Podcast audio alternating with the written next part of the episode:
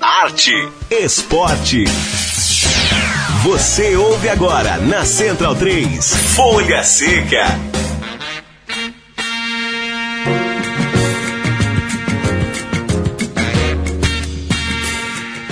Olá para você, ouvinte Central 3. Começa agora mais uma edição do programa Folha Seca. Toda quarta-feira a gente chega com um bate-papo sobre literatura, cinema, fotografia, sempre relacionados ao esporte. Folha Seca, edição de número 45. E este todos os programas, você já sabe, ouve em central3.com.br.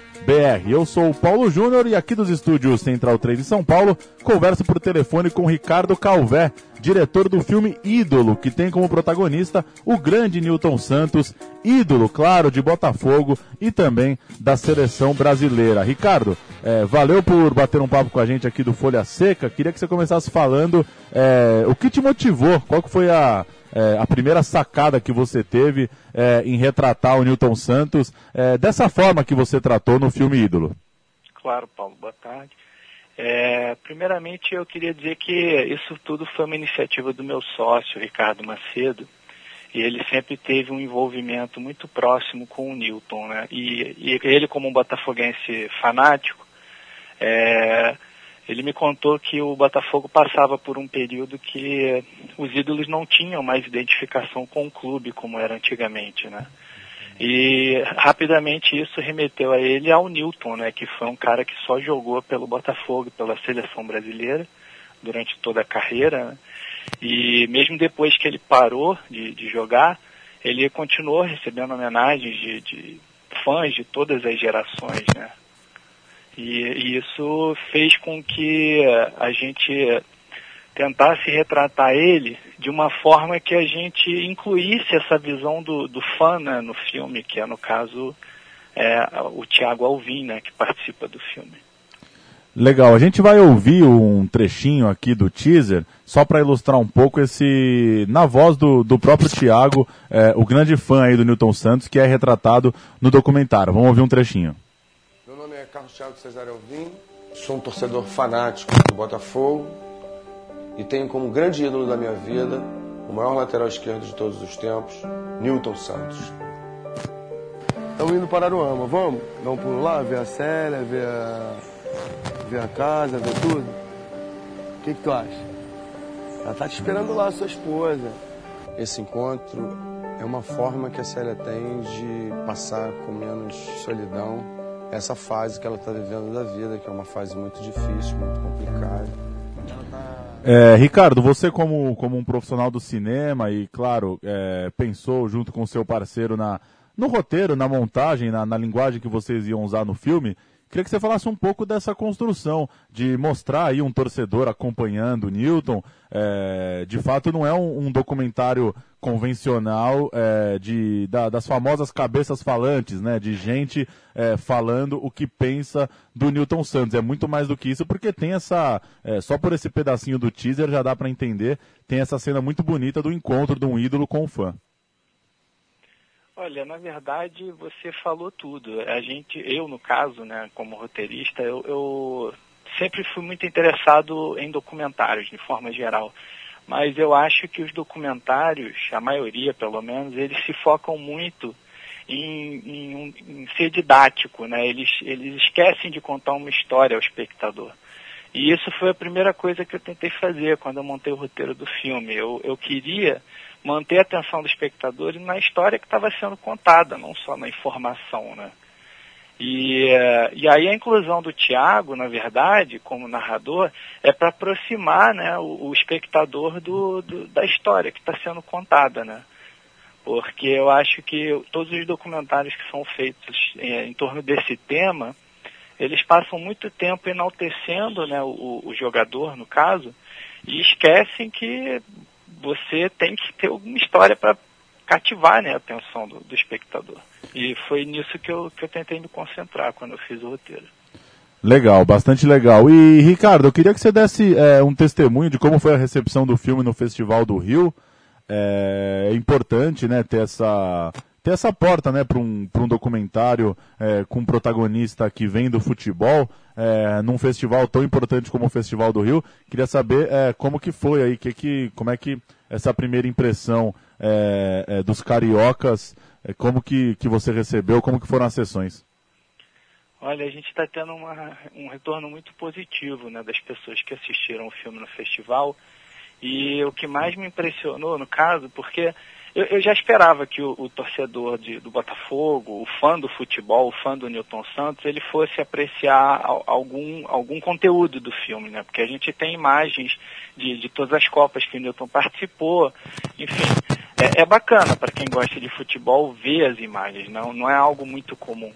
Mas o que mais me impressionou foi, foi o retorno das pessoas comuns, que, que não necessariamente têm é, essa, essa paixão né, pelo futebol.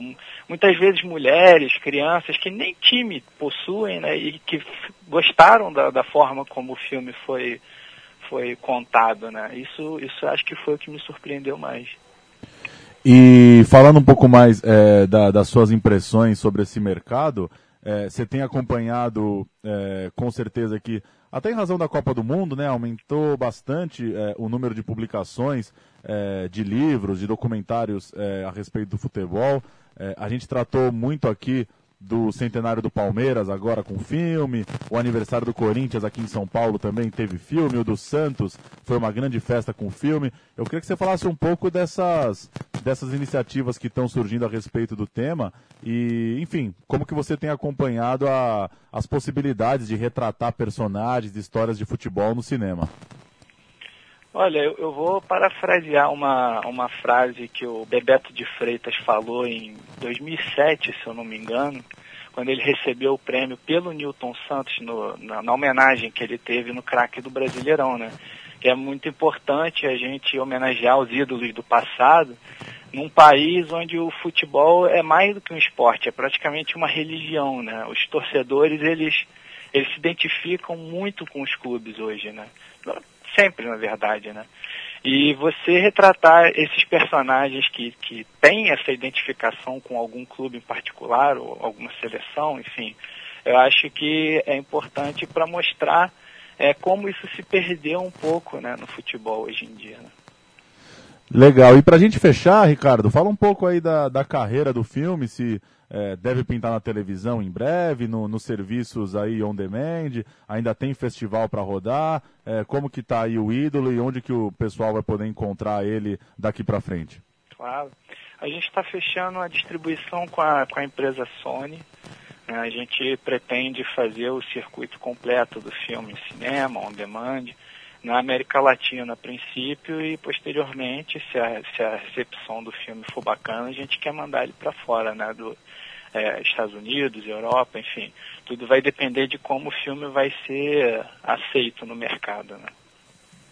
Maravilha. O Folha Seca conversou com o Ricardo Calvé, é, um dos diretores do filme Ídolo, que tem como protagonista Newton Santos, né, grande jogador do Botafogo, da seleção brasileira, jogador que passou a carreira inteira inteira né, no Alvinegro Carioca, coisa é, raríssima, cada vez mais rara, é, quase impossível e impensável hoje em dia. Ricardo, valeu pelo papo e boa jornada aí com a distribuição e com o alcance do filme. Obrigado, eu que agradeço.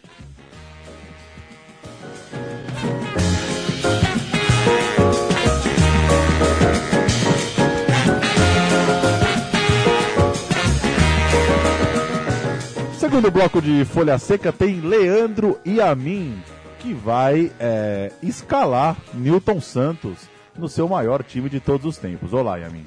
Tudo bem, Paulão? Bem.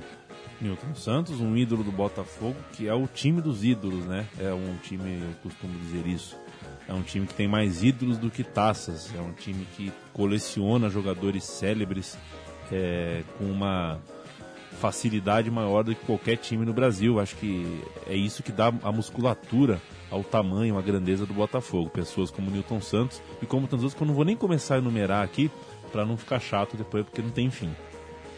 O, a gente começa falando nesse segundo bloco de uma indicação de filme em cartaz aqui na Mostra Internacional de Cinema de São Paulo. É o 5, filme do diretor argentino Adrián Benies, diretor que hoje vive em Montevideo, É, a sinopse é a seguinte: depois de ser expulso durante uma partida da Série C Argentina, Paton Bonaciale. Bonaciole. Bonaciole. Que nome, hein, Leandro? Que nome, que O nome. jogador aí, Paton, capitão e meio-campo do Tadieres de Escalada, percebe que sua carreira como jogador de futebol chega ao fim.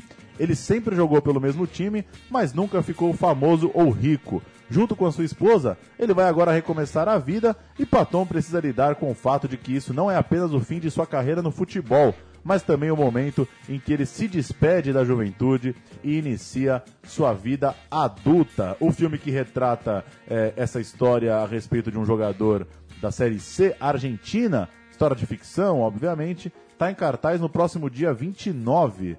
23, 24, 25, 26, 27, 28, 29. Quarta-feira que vem. Quarta-feira que vem. Leandro e a mim, às 10h20 da noite, no Espaço Itaú de Cinema Augusta, na programação aí da Mostra Internacional de Cinema. É, eu não vou passar o trailer porque ele é mais de gritos em espanhol e torcida e não seria muito compreensivo para nós, mas Nós vale vamos, né? recado. Vamos. Vamos no filme ou Bora. no trailer? No, no filme. No filme estaremos lá. L5, gostei da história. Que hora que é? É às 10h20 da noite De quarta-feira? de quarta-feira que vem. Fecha, pra mim tá fechado. Fechadíssimo. Vamos lá e- Espaço e- é. Itaú Augusta. E o, quem estiver ouvindo e, e quem ouve o Folha Seca toda semana, apareça também no Espaço Augusta e procure por nós. Grite, Folha Seca, Folha Seca. E Nós prometemos um texto sinopse no blog da Central 3, Muito comentando aí esse filme do jogador do Talleres de Escalada. O que, que os amigos do Conexão Sudaca acharão dessa película? Pois é, perguntarei. per- Pergunte você aí, você que estará aqui sexta-feira com eles. é, pergunte o que, que eles acham do Tadeu, qual foi o grande, a grande formação do Tchaderes escalada e se a aposentadoria do Paton foi precipitada ou não. Perguntarei para os nossos amigos do Sudaca. A segunda de hoje, Alex Ferguson. É, o cara tá imparável nessa pós-carreira. Essa semana ele tá lançando uma nova versão da sua autobiografia. Que coisa, né, Leandro? Já pensou, você faz a sua autobiografia e todo ano você renova. É, atualizadíssima. Ele falou de David Moyes, o técnico que o sucedeu no banco do Manchester United. Primeiro ele negou é, que foi ele quem escolheu o seu sucessor. é, e depois ele falou, criticou um pouco a postura do treinador. Ele disse a seguinte frase: Ele não percebeu quão grande é este clube. À medida que, à medida que os resultados se deterioravam, cada derrota era como uma martelada sobre ele. Em janeiro compramos o Juan Mata e isso animou toda a gente. Mas eu conseguia ver as paredes encolherem em volta do David, deixando-o cada vez com menos espaço para respirar. Agora, a respeito do Luiz Van Gaal, que, que é o atual técnico do Manchester, ele é só elogios. O Ferguson diz: Van Gaal é o que chamo de treinador dos treinadores. Se tivesse que escolher uma palavra para ele, seria formidável. É ultra profissional. E juntar-lhe com o Giggs é uma decisão ótima. Tá aí o Ferguson é, em dia com a corneta, Leandro. Em dia com a biografia, né? É, ele podia fazer a biografia num blog, porque aí ele vendeu o livro, já vendeu no blog, se atualiza de maneira mais um Tumblr, né? E haja lançamento dessa biografia, né? pois é. Se cada ano sair um capítulo novo, não aguentaremos, mas falaremos aqui no Folha Seca. Pois é, de todo, todo modo divertido. Ele é um cara que, é, assim como, de- como ele disse que o Moyes não entendeu a grandeza do Manchester United, talvez a gente aqui no Brasil não consiga entender a grandeza dele no contexto do futebol inglês. Ele mudou a estrutura do, do, do- mudou o topo do futebol inglês, transformou um time que já era muito grande no maior da Inglaterra. E é, o cara é um Sir, né? Isso a gente não, não tem muita dimensão do que significa ganhar esse título. A assim, gente mas- sabe do Lebowski, né? O Dude. É, exato. Sir, assim, a gente não entende muito bem. É, então, se esse cara se dispõe a falar, como ele falou do Vangal, como falou de tanta gente aí, acaba chamando a atenção, não tem jeito. é relevante qualquer coisa que ele falar ou fizer. De toda forma, não gosto dessa estratégia de ficar atualizando o que tá, o que tá feito, viu, Paulão? Quando você fizer a sua biografia, tá feito, tá feito. O que veio depois, releve, não leve a sério, deixa falar. Concordo e concordo com você que às vezes a gente dá tanta voz, né, pra, pra qualquer pessoa falando, e por mais que, que dê suas alfinetadas, que às vezes seja até deselegante, é o Alex Ferguson, né? É um cara que Pois foi é. técnico ali 25 anos, um quarto de século. Então não é um oportunista, ele não tem por que querer. é, não tá cavando emprego, né? Exato. Digamos assim. Então, no mínimo, é interessante saber a visão dele, porque o cara. É... Será pensou? Um quarto de século indo no mesmo lugar trabalhar é uma loucura, né? É uma loucura. De carro ele trocou, né? Ah, deve ter trocado. De vaga, não sei. De vaga no estacionamento. Devia ter a mesma goteira, né? 25 outonos pingando ali no seu capô. O futebol catarinense cresceu muito nos últimos anos, né? Atualmente é, são cinco equipes, né? Na ponta aí do futebol, três na Série A e dois na Série B. E um dos grandes clássicos aí é, do sul do país, Figueirense e Havaí, tá virando livro. O clássico completou 90 anos é, nessa temporada de 2014 e o jornalista Polidoro Júnior lança no dia 11 de dezembro o livro 90 anos do clássico. O evento acontece no Hotel Majestic, em Florianópolis, a partir das 8 da noite. Bora? É... Qual que é seu time em Santa Catarina, Leandro? Eu passei uma semana em Santa Catarina na, na minha vida e fiquei com o Havaí.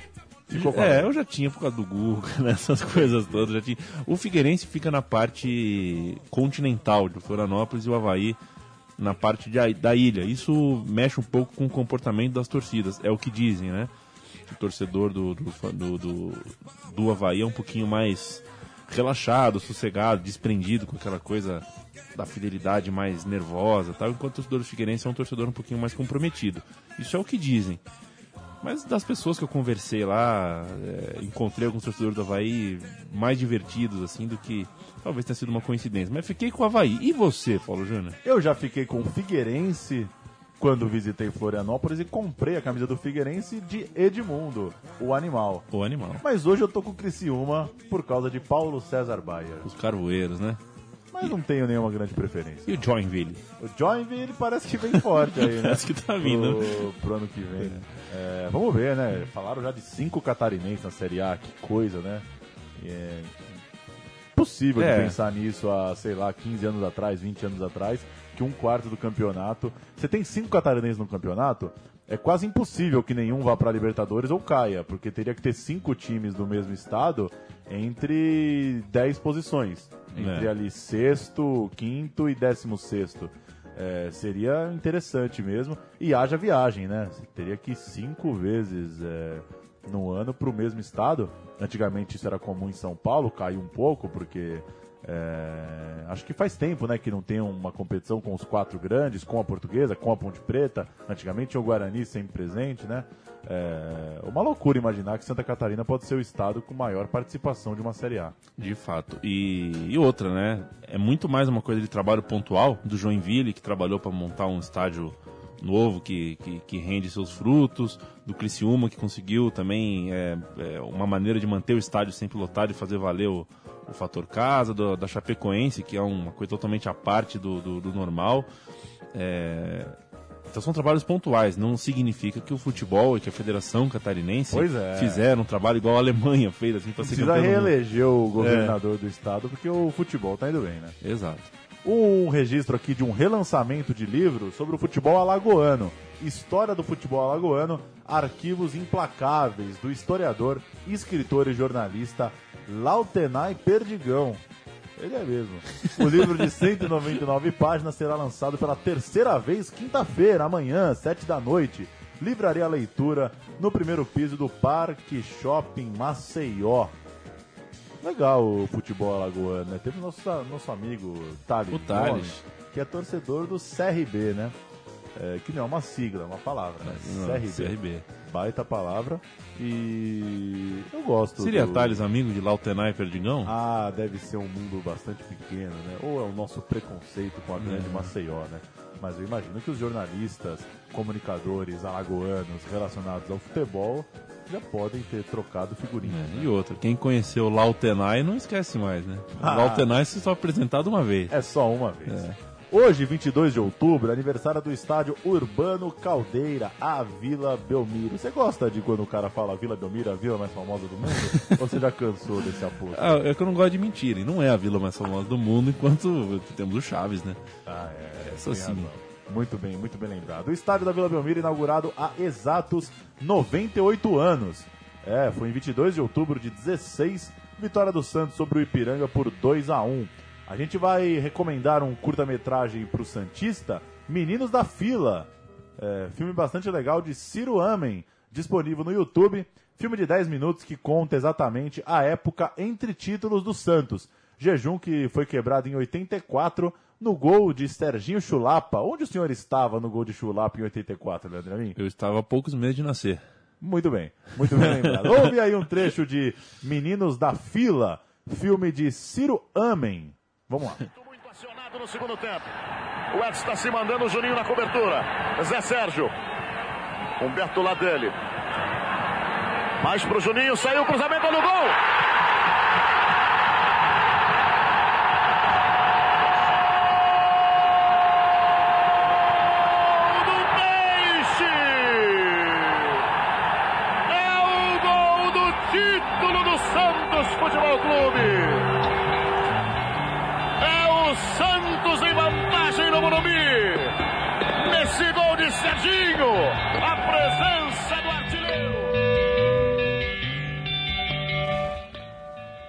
E eu falei uma besteira aqui, né, Leandro Amin? Não é o fim da fila. O gol do Serginho é o último título que uma geração inteira de Santistas é, viu, né? Depois Exato. passou. Foi o começo da fila, Foi o né? começo da fila, claro. É o, é o título que marca é, o início de, de uma, da geração aí dos anos 80, anos 90, que viu o time bater na trave algumas vezes e foi ser campeão para valer de novo em 2002, já no time aí de Diego, Robinho, Elano, Renato, time comandado pelo Leão. É, Talvez o, o, o grande jogo desse período é, é a final do Brasileiro de 95, ou melhor, um, um combo aí entre a derrota na final e a classificação na, na incrível semifinal contra o Fluminense. Fluminense, que é um time que tinha tudo para ser campeão, né? Não dá para falar em merecimento, que o Botafogo fez um baita campeonato, tem o erro de arbitragem na final, mas o Botafogo também não merecia menos ser campeão, porque era um time muito legal também, com Donizete, Túlio, é, um time que ganhou jogos impressionantes. Tem o, o Botafogo e Flamengo, jogado em Fortaleza, que é 1 a 0 gol do Túlio, Túlio impossível naquele campeonato. E uma final que, que eu lembro de ter sido é, muito emocionante, de muito bom nível, mas que fez com que o Santos ficasse todo esse tempo sem gritar é campeão. Foi uma das grandes finais mesmo. Essa, e foi a última, né, do, do, antes de começar de pontos corridos, realmente. E talvez por isso tenha ficado também um pouquinho mais marcada. O Corinthians ficou perto de ganhar. O Corinthians perdeu o primeiro jogo de 2 a 0 e no jogo de volta sai perdendo, mas faz o do jogado do, do, do Robinho, né? A pedalada no, no Rogério. Mas o Corinthians faz 2 a 1 e o Fábio Costa tem que trabalhar duro. Para o Corinthians não fazer o 3 a 1 até que no- nos últimos 10 minutos, ou até menos que isso, o Santos volta a virar o placar e ratifica o título. O Santos ganhou uma Comebol nesse tempo. Se eu não me engano, foi vice ou semifinalista de uma Copa do Brasil. Perdeu. É, não vou conseguir lembrar eu agora, acho que mas. não é finalista. É, finalista não é. É uma Copa do Brasil é uma que- semifinal, É, talvez. chegou a ganhar uma Rio São Paulo. Né, No calção com- estrelado? Com, o calção estrelado no, no Maracanã. É, ou seja, tí- títulos vieram. Então é, foi até legal que de repente a gente está numa era aí de, de. Foi uma era de rediscussão de tamanho de títulos, né, onde o campeonato estadual perdeu tanto valor, a Libertadores acabou virando de novo a coqueluche do, do, do, do, do futebol brasileiro, assim. E o Santos conseguiu seus títulos, mas não comemorou, né? Não considerou saiu da fila. Pô, não ganhamos comemorou, mas não. A nossa fila, a gente quer saber de título realmente expressivo tal. Não quis, porque seria muito cômodo para muitos santistas se abraçar a uma taça Comebol. E muito, eu não conseguiria falar para os Santistas, não, isso aí não valeu, não saiu da fila, porque não tinha um título de relevância, de alguma relevância. Foi legal, o Santista esperou, uma geração inteira esperou e foi campeão com, com muitos louros. Quando você viu aquele jogo, Robinho, com 17 anos pedalando, o que, que você pensou? O, Ah, voltou. o capeta voltou? voltou, voltou, é, voltou. O Pelé reencarnou. Mas é uma baita final. O Santos joga muita bola no primeiro jogo, assim, impressionante. É, Renato faz um gol já aos 43, É. né, que é o 2 a 0 que é uma ducha de água fria pro corintiano, né, porque vira um placar muito grande. Mas o Corinthians faz um jogo espetacular na volta também. Começa já, né, uma cabeçada do Guilherme, ali Guilherme. com um, dois minutos, e a torcida em cima, o estádio lotado. É, é um jogo de altíssimo nível técnico, né? Não tem. Não, não saíram gols de acaso, não saíram bolas desviadas que entraram, não. É uma jogada individual marcante do Robinho, é a pressão do Corinthians é, com técnica e com muita vontade. E aí são outras duas ótimas jogadas do Santos, meio de contra-ataque já, meio no desespero corintiano, para matar o jogo. E o gol do Léo de perna direita, que depois que termina o jogo, o repórter vai no Léo e pergunta: E aí, Léo, o que você tem a dizer? Ele diz: Quero cair no chão e morrer. e eu fiquei em choque na minha cara. Eu falei, não é possível que o cara quer cair e morrer. Não morreu o Léo, parou agora, né? Léo Parou. tava ontem no cartão verde da TV Cultura. O agora ex-lateral Léo. O Léo, outra passagem divertida dele é a história do vamos ver se o Barcelona é tudo isso mesmo. né? Ah, e ele teve presença de espírito, que ele falou depois, foi cobrado sobre isso, ele falou, é, era tudo isso. É. Vamos, vamos ver? Vimos. Foi é, bem, né? É tudo isso mesmo. Hum, né? Não falou nada demais, foi só É. uma pergunta, né? Pois é. Pra gente fechar o Folha Seca de hoje, homenagem ao aniversariante do próximo domingo, dia 26 de outubro, Milton Nascimento. Completa 72 anos, ele que é de 1942. Pituca. A gente vai ouvir um- a quarta faixa do disco Clube da Esquina, um dos grandes álbuns da história desse país de dimensões continentais, Leandro. Sem dúvida O que nenhuma. você acha, o que você achava na escola quando os professores diziam que o Brasil é um país de dimensões continentais? Eu lembrava da aula sobre o Tratado de Tordesilhas e aquilo dava um pouco de confusão na minha cabeça. Que coisa. Porque na hora, do, imagina se alguém fala no Tratado de, de Tordesilhas, você fala, ah, não, mas essa parte aqui tá, tá de tamanho continental, tem que mudar. Tá. Imagina. Sensacional. Leandro Amin, boa noite e até semana que vem. Boa noite, Paulão. Até semana que vem. Muito boa escolha da música. É de fato um dos discos que fazem o caboclo sentar, sentar e, e, e pirar um pouco. Assim. É um descasso do Clube da Esquina. Vamos ouvir Saídas e Bandeiras número 1, um, muito a bem. quarta música. E o Folha Seca, que chegou à edição de número 45, você ouve esse e todos os outros programas em central3.com.br e até a semana que vem. O que vocês diriam dessa coisa que não dá mais pé? O que vocês fariam pra sair dessa maré? O que era sonho vira terra? Quem vai ser o primeiro a me responder? Sair dessa cidade, ter a vida onde ela. Subir novas montanhas, diamantes procurar no fim da estrada e da poeira. O rio com seus frutos me alimentar.